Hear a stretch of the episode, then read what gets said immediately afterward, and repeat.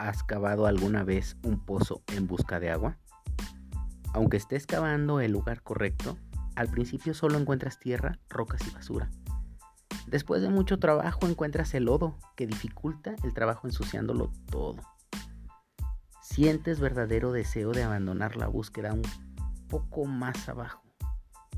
Llegas al agua y aunque te decepciona al principio, el ansiado líquido está muy sucio y contaminado.